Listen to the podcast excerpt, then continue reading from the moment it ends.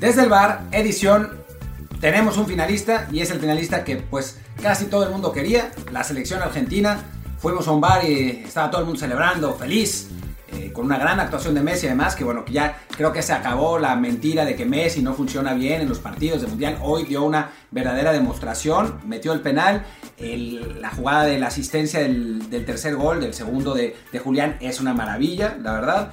Em, y bueno, gana Argentina con absoluta justicia, con algo de polémica, porque la gente quiere ver polémica, esencialmente por eso.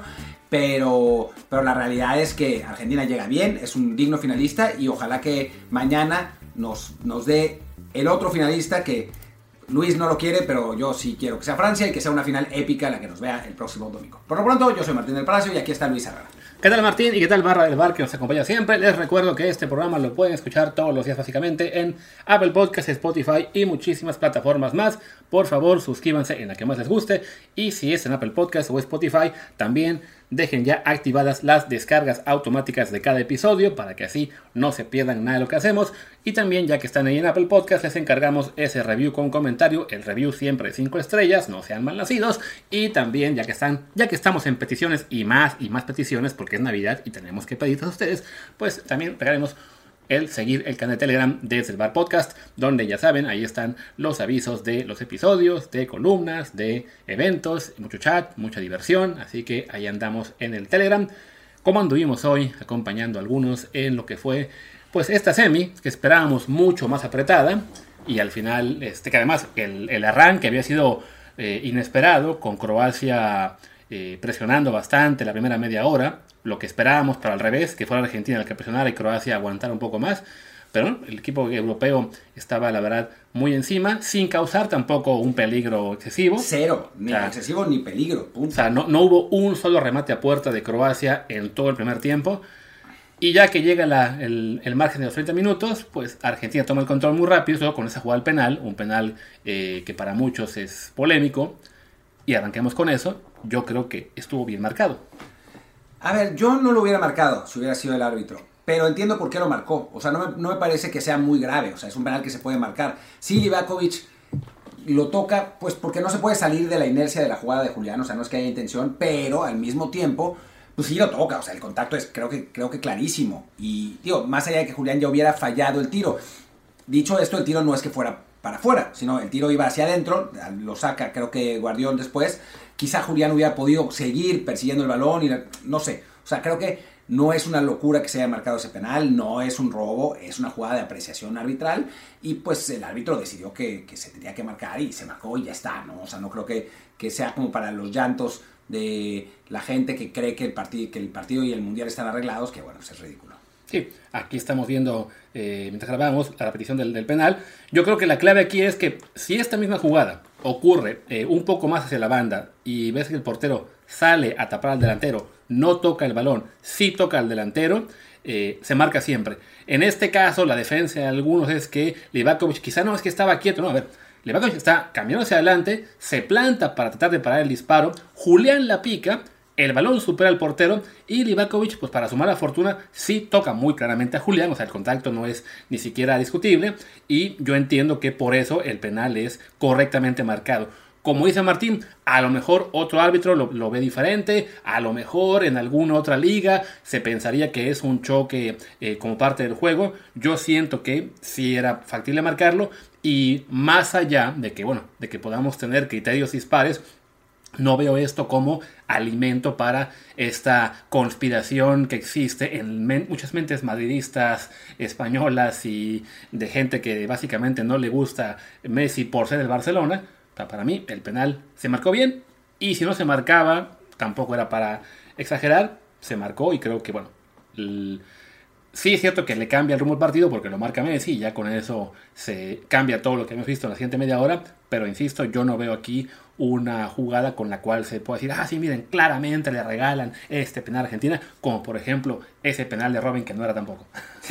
que sí era ese penal, ese penal, que además sí era, ya lo dijo Rafa Márquez, así que bueno, en fin, el caso es que es un penal que se marca, que anota bien Messi, y después, bueno, el penal además viene de un error eh, claramente, creo que es de Lobren, no estoy 100% seguro quién, quién fue, porque han pasado dos o tres veces la repetición y no, no he podido verla, eh, pero, pero es de Lobren que en el momento que viene el pase filtrado hacia Julián, todos salen, toda la defensa sale y el central en cuestión, que no digo, creo que es Lobren, persigue. No entiendo, es un error mental pues muy, muy chambón, por decirlo de algún modo, porque es una, es una jugada pues muy elemental para cualquier línea defensiva. No sé por qué decide perseguir en, una, jugada en la que la defensa croata está achicando, o sea, está, está jugando a unos cuantos metros del, medio campo, y eso es lo que le permite a Julián plantarse frente a Livakovic, ¿no? Si es, es, un error garrafal de la defensa croata en un partido que, pues dentro de todo estaba bajo control de los dos equipos. Ya Argentina había logrado empezar a salir un poco, ¿no? Habían mandado un disparo que había sacado bien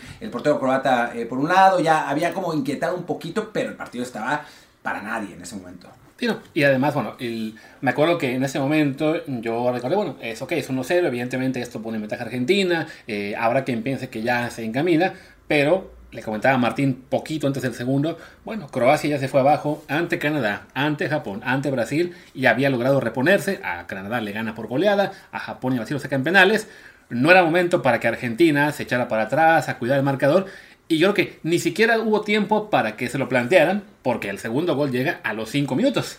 Un golazo y un churrazo, ¿no? O sea, creo que, es las dos cosas. Julián Álvarez que se quita de algún modo a tres jugadores croatas, ese de algún modo es rebotando el balón en ellos y, que la pelota rebotara en él.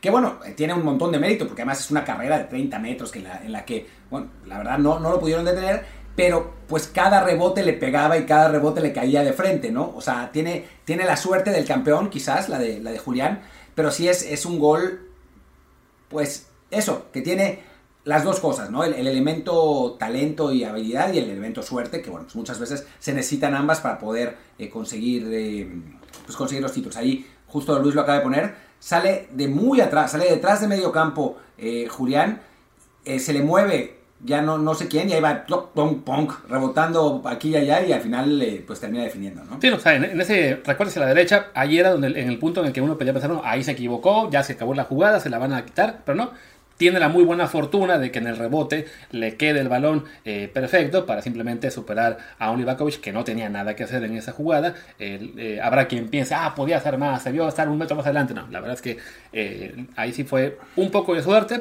Y también, bueno, lo que es la enjundia de Julián, las ganas, el, estar siempre concentrado en dónde estaba el balón y, y tener esa reacción rápida para sacar el disparo. Y si ya con el 2 a 0, la verdad es que se veía muy complicado que Croacia le pudiera sacar el juego, más allá de que uno recordara, bueno, pero ya Argentina le sacaron unos a cero los holandeses, creo que también uno aprende esa experiencia y los argentinos manejaron mucho mejor el partido en esta ocasión que lo que habían hecho en la última media hora ante Holanda. Sí, sin duda.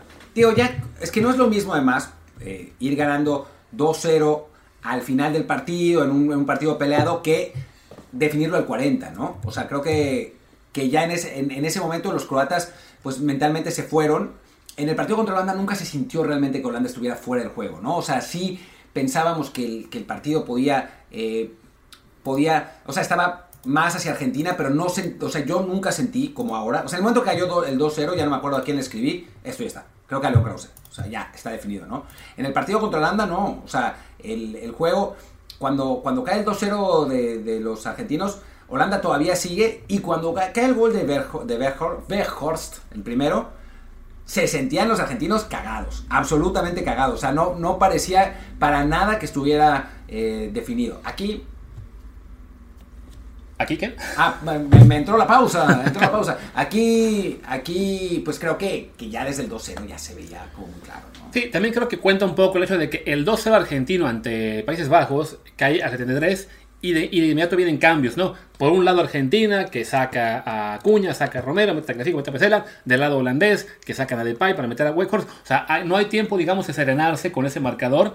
Y llega el 2 a 1 10 eh, minutos después, pero insisto, ¿no? Con lo que fue además la amarilla de Pai, también Alessandro. O sea, hubo muchas cosas entre el 2-0 y el 2 a 1 que no le permitieron a Argentina asentarse y, tomar ya con más tranquilidad esa ventaja, ¿no? En el caso de este partido contra Croacia, cae el 2 a 0 y llega el medio tiempo muy rápido. Entonces, eso sí, pues es, la, oportunidad para Scaloni de dar con sus jugadores, de, de que estén todos más concentrados, de, tener un plan, digamos, más establecido de qué hacer a partir de ahora que llega el, el segundo gol. Y, en el caso croata, pues la reacción es hacer dos cambios al 46, un tercero al 50, que no entendí muy bien por qué salió Brozovic, no en ese punto, sino, sino al medio tiempo. Quizás estuviera lesionado, ¿no? estoy seguro. en el bar, la verdad es que el, volumen de la televisión no, no era muy bueno. Bueno, no había volumen, ¿no? Había volumen, pero es que sí, había mm, ahí 100 argentinos cantando, pues sí es complicado escuchar que decía la narración de Tele Española, que tampoco es que fuera nos perdíamos de mucho. Y sí, bueno, el chiste es que sí, los argentinos estaban mucho mejor este, centrados en esa segunda parte contra, eh, contra, contra Croacia. Con todo y eso, con todo y eso, Croacia salió un poco más vivo, ¿no? Hay un disparo de media distancia que no... Eh, creo que va que es el primer disparo a puerta de, Croacia en todo el partido, que saca bien Divo Martínez por, izquierda, la izquierda, e intenta un poco, pero no se sintió nunca que, que hubiera como un peligro inminente, ¿no? Modric, que todo el mundo mamó y mamó y mamó, y que es un gran jugador, y pero decían el mejor top 5 de la historia, no es que, pues desaparecido absolutamente del partido, absolutamente. Eh, y bueno, a final de cuentas, cuando cae el tercer gol, que es una genialidad absoluta de Messi, ahí sí se acaba por completo, ¿no? Sí, que además ya habían avisado poquito antes, no recuerdo ahora mismo cómo acabó esa jugada, pero ya Messi empezaba a dar notas de que en una de esas les voy a hacer una que no se la van a acabar.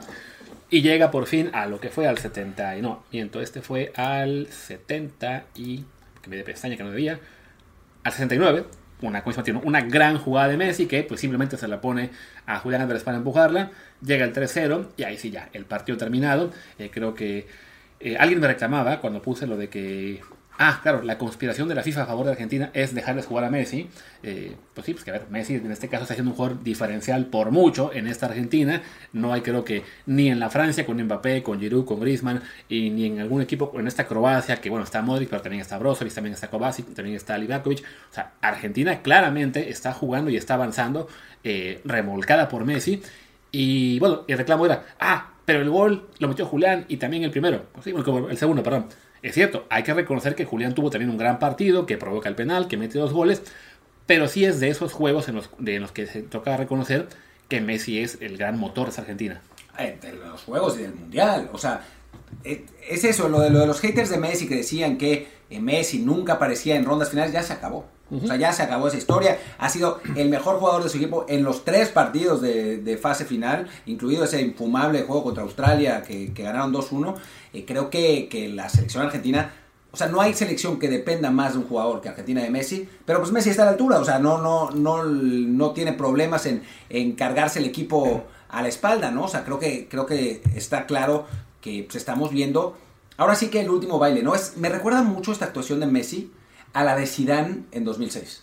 Puede ser. O sea, tenían más o menos la misma edad, em, llegaban en momentos de su carrera en la que pues ya no eran quizás el mejor jugador del mundo, pero todavía estaban ahí en el, en el top y se robaron el mundial, ¿no? Sobre todo a partir de la, de la fase final, ¿no? O sea, de Messi, obviamente contra México juega bien, contra, contra Arabia no tanto, contra Polonia, sí, pero falló un penal. Sí, falló un penal, pero a partir de la fase final, eh, hacia adelante. No hemos visto todavía, digo, por más buena que haya sido esta actuación, una actuación como la de Zidane contra Brasil, ¿no? Que es una masterclass de fútbol, una de las mejores actuaciones mundialistas en la historia. Quizá en la final, ¿no? Sí, bueno, Sofascore dice que contra Países Bajos sí, le dan hasta un 9.1 es quizá un poco exagerado, pero, pero vaya, sí, ese hecho de que no, no ha llegado esa actuación icónica a, niveles este, brutales como lo, lo decían, pero bueno, no, no, hace falta, ¿no? A fin de cuentas, es un jugador que sí está llevando su equipo nuevamente a la final. Eh, sí hay que decirlo, yo, yo comentaba justo ante, ante por ejemplo, bueno, que sí, el gol lo mete quien fue Acuña en aquel No, el, pase fue de Acuña o al revés. ¿Quién metió el gol? El, el primero. El de. Que yo me quejaba. Argentina Acuña, ¿no? Sí, Acuña, ¿no? O sea, que era pase de Messi y gol de, de Acuña, si no, me, si no me recuerdo, porque estaba. Ya lo perdimos, el 1-1, el 1-0, perdón. No, no, ah, no, Nahuel, perdón, Nahuel, Nahuel. Entonces, quizá el, y, y, el segundo al revés, ¿no? Que el, el foul se lo hacen, quizá fue Acuña, se estoy revolviendo. Pero sí hay que reconocer, bueno, más allá de que los demás jugadores también están aportando, o sea, no, es un show de un solo hombre, sí es Leo Messi quien está eh, realmente eh, llevando a este equipo hasta la final. Algunos partidos, evidentemente, sin lucir tanto, ¿no? Ya sea él o el equipo completo, ¿no? Que perdían contra Arabia, que, que, que Australia, perdón, les diera tanta lata al final. Contra eh, nosotros 60 minutos. La realidad es que, por ahí me decían en Twitter, México le, aguantó más a Argentina que Croacia y la verdad es que sí es cierto. Y, así pasa, ¿no? Desafortunadamente no, siempre se tiene conciencia de lo difícil que es aguantar a ciertos equipos hasta que los ves jugar contra otros, ¿no? Ya ahora le está pasando aquí a España como, ah, eh, estuvimos, nos echó Marruecos, qué vergüenza. Ah, también echaron a Portugal, también le ganaron a Bélgica, también le ganaron a Croacia. Bueno, a Croacia le empataron. Este, en una de esas, grave, ¿no? o sea, si le acaban ganando a Francia y llegan a la final de, ah, pues a lo mejor no debimos correr a Luis Enrique, pero eh, es un poco la reacción visceral en el momento. Pero vaya, ya con Messi sí hay que decirlo, ¿no? es, es un gran mundial, una gran despedida, creo yo, del plan internacional. O sea, así gane o pierda la final, me parece que Messi lo, lo que tenía que hacer es decir basta, gracias a Argentina, por una, parte de mí quiere que sea con, el título, pues porque es el tipo de leyenda que se merece ese tipo de cierre, no acabar con un cabezazo como Piscian, por ejemplo. Pero vaya. Eh, y bueno, ya para cerrar el, el comentario del partido, pues sí, decir eso, ¿no?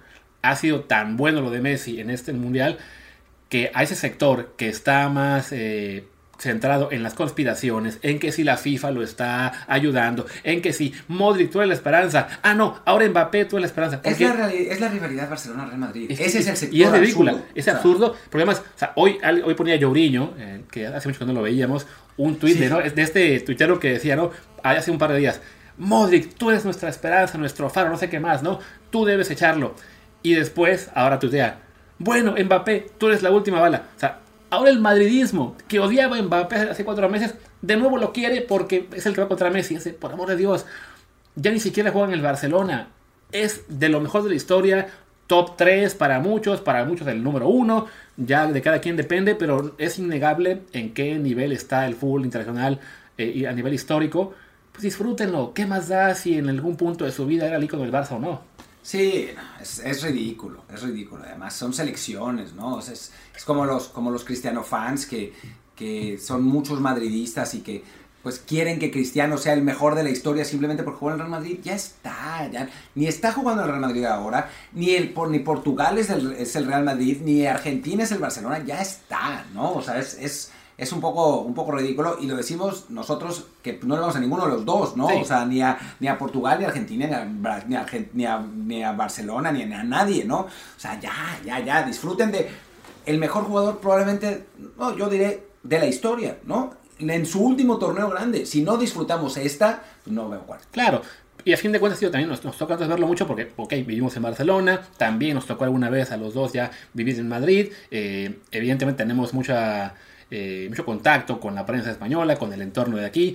Para colmo además, en México se ha vuelto también como que una sucursal del medio español, entonces también se ve mucho en clave Barça-Madrid. Pero sí es de ver, el fútbol va mucho más allá y sí era mucho más bonito cuando veías un mundial sin esa nube encima de es que el Barça, es que el Madrid.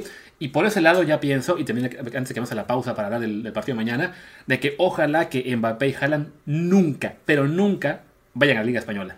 Ojalá que no. Digo, y por ahora está bien. Haaland en... Bueno, además Haaland nunca va a llegar a la final mundial, seamos serios. Pero... Si Marruecos... Sí, pero... o sea, está muy complicado. Es Haaland, es... ¿Quién es el otro? Eh, ¿Cómo se llama este? El que estaba también en Madrid. Eh, ah, era el, un jugador... el, chavito este. Sí, Odegaard. Odegaard, claro. Sí, pero no. Solo le faltan otros nueve. Sí, exacto.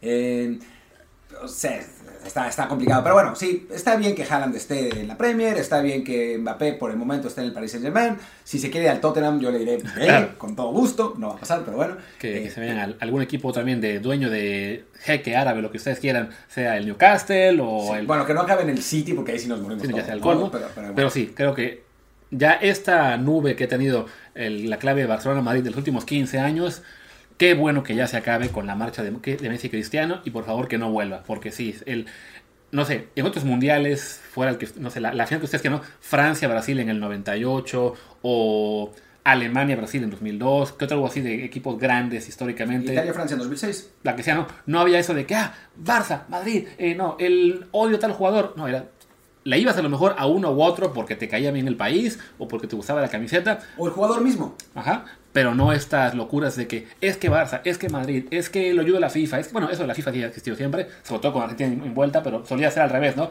Argentina la, FIFA lo odiaba y ahora por alguna razón lo quiere. Sí, bueno, no, y después que, eh, los, los que dicen que Marruecos va a ganar porque porque, porque la FIFA quiere ayudar a Argentina, no chinguen. O sea, para la FIFA no habría nada mejor que una final Argentina-Francia. Nada. O sea, es, es el mundial, la final del mundial soñada absolutamente junto con Francia-Brasil. Cualquiera de las dos hubiera sido eh, la mejor. Pues los, los, y ahora tendremos a, Messi a su heredero y vamos a la pausa y hablemos de eso. Y ahora sí, hablemos de la semi, que en principio es la más dispareja, pero después un 3 a 0 en la primera, quién sabe si sea verdad, es Francia contra Marruecos, la campeona defensora contra la gran sorpresa. Deja tú de esta Copa del Mundo, de las últimas cuatro más o menos, ¿no? O sea, la última vez que hubo una semifinalista tan sorpresa fue en los 2002 y porque ya sabemos cómo, ahí sí cómo ocurrió todo, ¿no? Con Corea Turquía. Turquía en 2002. O sea, Turquía no, no, no fue que, no es que haya sido un semifinalista inventado como Corea, ¿no? O sea, nadie, nadie hizo trampa. habrá, que, quien piense en Uruguay de 2010, pero bueno, a ese Uruguay sí se le pavimentó el camino. O sea, si no era Uruguay, era Ghana, o era Corea, o era México, pero no llegamos. No, y además, o sea, si ves esta selección, selección uruguaya, Godín, Luis Suárez, Forlán, Cavani, o sea, es, es un equipo con con jugadores que quizás no eran top, top, top en ese momento, pero llegaron a serlo a, partir de ese mundial, ¿no? Esa selección marroquí, digo, Ashraf es un buen lateral, pero nadie, nadie lo ponía como el mejor lateral del mundo antes de, este mundial. Ahora dicen que sí. Ahora dicen que sí, pero bueno, ya sabes. Eh, es un buen delantero, pero no era ni titular en el Chelsea. Eh, Roman 6 se fue del, del, Wolves por la puerta de atrás y ahora está jugando en Turquía. Eh, sí, eh, Bono. Como Bono es un buen portero en España, pero hasta ahí. Sí, Masraoui está en el Bayern Múnich, pero no es titular. O sea, hay un. O sea, nadie, nadie asumía que esta selección marroquí iba a llegar hasta donde llegó. O sea, insistimos, ¿no? Nosotros lo, poníamos como como una de las sorpresas del torneo, pero no, jamás pensamos en esto. ¿no? Sí, de hecho, me acuerdo que en la, cuando hicimos el, episodio de, de, pronósticos, dijimos que podía avanzar en su grupo, incluso creo que le dimos, no sé si fue el primero o segundo, pero segundo. que iba a dejar fuera a, segundos a Croacia, no a Bélgica. Pero pensábamos, bueno, les toca Alemania en octavos y ahí se acabó. Y miren, pues el que se acabó primero fue Alemania y luego se acabó Bélgica. Y ahora, y que los que siguen vivos son todavía los dos, bueno, ya Croacia no, también por los marroquíes sí. Y sí, es un equipo que nos, nos da gusto que haya llegado hasta acá por el tema de que es, una, es la muestra eh, principal de que sí vale la pena el enviar a tus jugadores a, los, las mejores ligas del mundo, ¿no? Evidentemente, en el caso marroquí, también influye que muchos de esos jugadores nacieron ya en esos países, en España, en, Francia, en Bélgica. O sea, alguien ponía hace poco, ¿no? La lista de que son 14 no nacidos en Marruecos, aunque sí todos de sangre marroquí. No hay ningún naturalizado, aunque le hayan puesto algunos la designación. Pero bueno, tienen esa ventaja que, bueno, por ellos, como es el caso de Estados Unidos, con la ventaja de los agentes y los intereses comerciales, el chiste es que tener jugadores en las mejores ligas del mundo te ayuda a competir y en este caso, bueno, están compitiendo por encima de expectativas y ya no, no, es, no es ningún churro, ¿no? O sea, que hayan dejado a Bélgica fuera en la, fase de grupos, uno puede pensar, bueno, es que Bélgica estaba vejentada y ya no era lo mismo, vale, pero también lo hicieron con España, que era la misma España y con el mismo estilo y el mismo técnico que antes había llegado a semis en la Euro y también a la final de Nations League y a la siguiente semis de Nations League, o sea, no es y ni siquiera con lo del Portugal, que bueno, más allá de Polipas con Cristiano, pues también era un equipo que veíamos pelear eh, claramente para llegar a esta semilla, incluso la final. Y bueno, los, marroquíes han cumplido y, y, han merecido estar aquí. No, para mí la gran figura de este mundial, más allá de Messi, de Mbappé y eso, es el técnico Regragui, ¿no? O sea, Regragui, que, que bueno, ha puesto a este Marruecos, es, es, un, es un entrenador que, que tácticamente lo tiene con un estilo muy definido eh, hemos visto ya varios videos ¿no? de esa presión hacia adelante, de esa intensidad, un equipo muy junto, o sea, realmente que juega en 20 metros y que no ha, al que no le han podido ganar las espaldas, ¿no? que normalmente a los equipos que están muy juntos, pues lo que se, se tiene que intentar pasar al espacio, bueno, no han podido por la intensidad y por la velocidad de sus jugadores, y bueno, creo que, que este Regragui ha un poco de la nada, porque no, no lo conocíamos eh, muchos, en Marruecos sí, en Marruecos por eso lo llevan, realmente, porque era el, entrenador de moda, digamos. Eh, fue campeón dos veces. Fue campeón dos veces y además una con un equipo que se llama Fus, que no existía, que es un, equipo de prácticamente salido de la nada, que bueno, fue, fue campeón con ellos y por eso echan al, técnico, a Baid uh, eh, que es el que había calificado a Marruecos, que además es un técnico que ya ha estado en mundiales, etcétera eh, por eso lo echan para poner a Regragui. No, pierden un amistoso 3-0 con Estados Unidos, pero ese es un pretexto nomás. Eh, porque se dan cuenta, es como si de pronto en México aparece un Almada mexicano que gana campeonatos con el San Luis y dices, bueno, pues, eh, ok, adiós, Tata. El problema es que nosotros no teníamos aún así. Exacto. ganó, la liga, eso, ¿no? Con el, equipo es el FUS. También ganó la liga catarí con el Al. Ganó además la liga marroquí y la Champions africana con el Wydad AC. O sea, si me dice, porque mucha gente piensa, ahí está, tiene que ser un técnico mexicano. A ver, de entrada este sí es marroquí, pero nació en Francia. y sí, tiene este palmarés de que en ocho años más o menos como, como entrenador ya son tres ligas, una Champions, de, aunque sea de África, pero bueno, de su zona, ha, ha, sido un técnico dominante y así es que le dan también entonces el, el cargo de la selección marroquino tráiganme un técnico mexicano que en los últimos 6, 8 años haya ganado tres ligas, una Conca Champions o lo que sea, y ya lo pensamos, ¿no? Me temo que no va a aparecer ninguno, o van a decir, ah, pues le toca al Pío Herrera otra vez. Puede ser, yo creo, ahora ya hablaremos de, otra cosa en, otro momento, yo creo que va a terminar siendo un entrenador mexicano, el de, sí, pinta que la selección, ¿eh? creo que va a, terminar siendo Nacho Ambriz, pero, pero sí, si lo es, no va a ser para nada con los méritos que tenía eh, Regragui, que además tácticamente, digo, yo, eso no tenemos idea cómo jugaba el, el ¿no? O sea, no tenemos idea. Pero tácticamente lo que ha mostrado en, esta, en este mundial es de un entrenador top, ¿no? De un entrenador muy bien preparado, muy moderno, que es lo que nosotros no teníamos, por ejemplo, eh, que, que sabe las cualidades y las limitaciones de sus jugadores, entiende que la parte física es muy importante y tiene, tiene el equipo a tope. Y bueno, eh, le da, el, eh, le da este pase histórico a, Marruecos con una selección de buenos jugadores, pero no de jugadores top, ni mucho menos. Me da mucha risa que a la hora de buscar su nombre en Google me sale como primer link este, es la historia de Valid el Guardiola marroquí. Pero como noticias, dardo a sus críticos. La posesión no sirve para nada si tiras dos veces. O sea, como que el antiguardiola más bien. Es que es el Guardiola porque es calvo. Claro. Es por eso que, le dicen, que le dicen el, Guardiola. No, no, no. Obviamente es, un técnico que por lo menos con esa selección marroquí no juega para nada como Guardiola. o sea, es, es evidente que no. Mira, tiene ya 45.000 en, en Twitter. vamos a tener que seguirlo para ver si tiene puntadas buenas o simplemente es porque todo el mundo lo quiere ahora y tener como su, su técnico favorito. Pero bueno, ya, volviendo a lo que es el partido, ya hablamos mucho de Marruecos. Nos daría, pues, a una parte de mí sí daría mucho gusto que lleguen, pues por lo que es la historia, por ese técnico que digo no es un técnico nuevo en cuanto al escenario mundial, porque es una selección que evidentemente nadie esperaba llegar tan lejos, eh, porque es africana y a su vez árabe, o sea, es, es digamos que tanto en el continente, tanto por el continente que representa, como el mundo, la cultura también de la que es parte, pues sí le haría bien al fútbol esa diversidad. El pequeño detalle es que el partido este miércoles pues tiene enfrente ni más ni menos que a la campeona del mundo. Y a la gran favorita, ¿no? Eh, más allá de que Argentina esté eh, ahora ya en el Mundial y habiendo ganado 3-0, en la práctica Francia es el equipo a nivel plantel, pues con mucha diferencia, creo que es el mejor equipo sobrante y, un equipo que sí es verdad que a nivel banca no está como podría estar, ¿no? También sabemos por qué, porque ha tenido un millón de lesionados.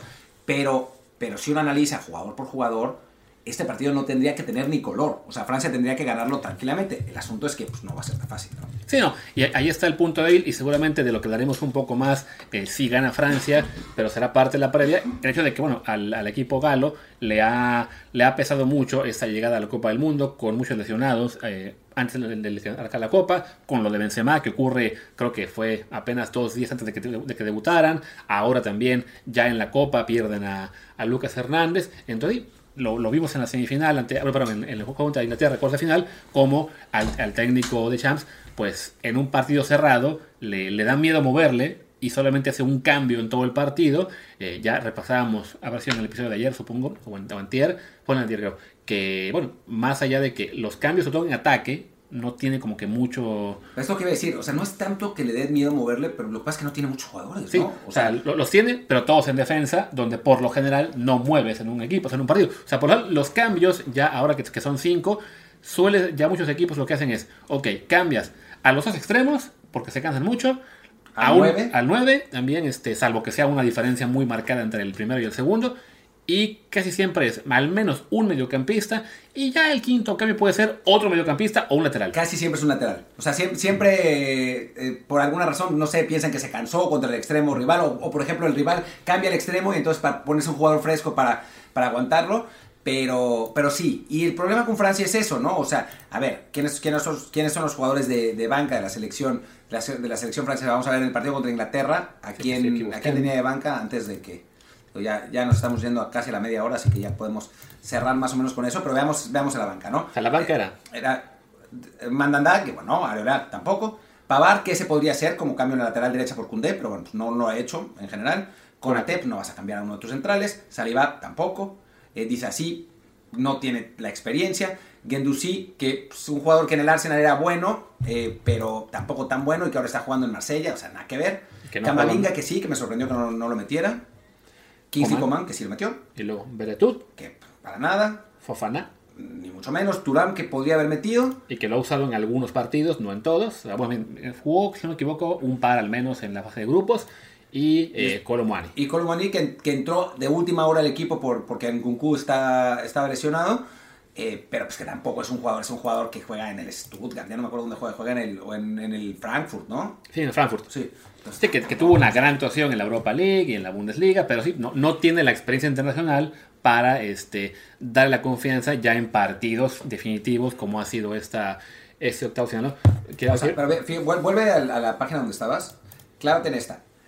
Dice así, eh, di- o sea, de los suplentes, dice así, cero partidos con la selección. Gendouzi, seis partidos con la selección. Eh, Colomoni, dos. Fofana, dos. Saliba, siete. Eh, Beretut, 5. De Beretut, 5. Upamecano, que sí está jugando, tiene apenas 7. Es, la, es la, la- la única, digamos, eh, apuesta reciente del equipo. Conate 2, Camavinga 4, Turán 4. Estos, estos números me imagino que son antes del Mundial, pero aún así. Debe sea, ser, sí. Yo estaba buscando, quería ver lo que son los números, o bueno, lo- la que es la alineación que usaron ante, ¿qué fue? Este, la- Túnez. Túnez, ¿no? La, Sí. la que perdieron. El día que jugaron, porque incluso ahí, tío, es así, metió a Konate, a Fofana, Camavinga a lateral Colomwani, izquierdo. a y a Beretut, ¿sabes? Ahí es como que su última gran experiencia y fue el día que realmente, o sea, el día que se podía dar el lujo de, de descansar jugadores, pues los que entraron ese día son básicamente los que ya no vamos a ver salvo emergencia tremenda, ¿no? Digo, estaban Konate y Bar- y, bueno, Barán, que sí está jugando todavía como titular, y Tchouaméni. Konate, que se ha, que se ha rotado, sea, el centro del equipo, la columna vertebral, ahí estaba. Todos los demás fueron los de cambio, y sí, hemos visto que realmente fuera de Coman, a, casi, a los demás les ha dado muy pocas oportunidades. Lo de Camavinga, sí, también a mí me extraña que lo haya metido contra, contra Inglaterra, yo sentía que sí era como que el jugador para, para refresco y para contar el medio campo que podía contar con él, pero bueno, me imagino que en ese, en ese punto él sentía que era mejor dejar a Chouameni y a, y a Rabiot que moverle. Sí, y ahí el peligro para Francia, tanto en este partido como el próximo, es que si de pronto se ve perdiendo, ¿cómo va a ser para modificar? Sí. Porque no tiene, no tiene jugadores como para cambiar el juego. O sea, sí puedes meter a Coman otra vez, ¿no? Pero no es que te vaya a, a cambiar muchísimo, ¿no? A Marcus Thuram, que pues tampoco es que... Digo, hasta ahora la realidad es que las dos veces que lo han empatado, Inglaterra, bueno, Dinamarca primero y después Inglaterra, le ha dado, a, Francia le ha alcanzado para meter el, el 2-1 y ganar, ¿no? Y en el partido contra Australia iba perdiendo 1-0, pero bueno, después ya lo, se soltaron. Este partido, yo sinceramente creo que ya, ya cerremos porque ya, estamos por 35 minutos casi. Eh, este partido yo creo que se va a acabar la, la Cenicienta, o sea, creo que Francia sí es un equipo muy superior y, y deben haber estudiado bien a los marroquíes, pero con Argentina sí creo que esta falta de, de plantel, de profundidad, les puede costar. Y aparte aquí, para echarles la sal, para Francia sería muy, muy bueno el poder resolver eso temprano, como hizo Argentina, para poder hacer cambios y este, descansar algunos de los titulares, para darle juego a los suplentes, para, sobre todo pensando en que ellos van a llegar a la final con un día menos de descanso. O sea, ya tuvieron bastante entre lo que fue octavos y cuartos, que ellos Inglaterra jugaron, tuvieron seis días libres, ahora no, ahora es al revés, va a ser Argentina la que llegue con cinco de descanso, ellos únicamente cuatro. Argentina, además, habiendo ganado y, y pudiendo relajarse mucho más temprano. Entonces, bueno, los franceses, su, su partido ideal este miércoles es ganar y resolver pronto. Corte A, se les complica a Marruecos y eso se va a tiempo extra. Sí, puede pasar, ¿eh? Perfectamente puede pasar, porque Marruecos es un equipo que fácil no ha sido a nadie, ¿no? Bueno, no ha perdido. Sí, no. O sea, que así que así de simple. Digo, por más Francia que seas, por más que además hay un componente emocional en este partido brutal, Además, claro, ¿no? Además sea, ya, ya vencieron a los opresores, a Portugal y España. Sigue, Toca falta, el Francia. tercer- falta el tercero. ¿ya? Sí, sí, bueno, hay un montón de marroquíes viviendo en Francia. Dos jugadores de esta selección marroquí son nacidos en, en Francia. O más. No, dos. Ok. Sí, yo también pensé que eran más, pero no, son dos. Hay varios en Holanda, varios en Bélgica, pero ya, ya, ya chequé. Eh, y, y bueno, es un partido que tiene eso, un componente emocional, tiene, hay, hay, hay cosas divertidas en, en el partido. Pues ahí está. El partido es este, que es miércoles a las a la 1 de la tarde tiempo de México, 8 de España. Así que va por tele abierta y por Sky y por Telegram y por un montón de plataformas. Así que ustedes pueden seguirlo donde ustedes quieran. Y pues ya, re- regresaremos seguramente mañana, la tarde mexicana, a comentar lo que fue ese encuentro.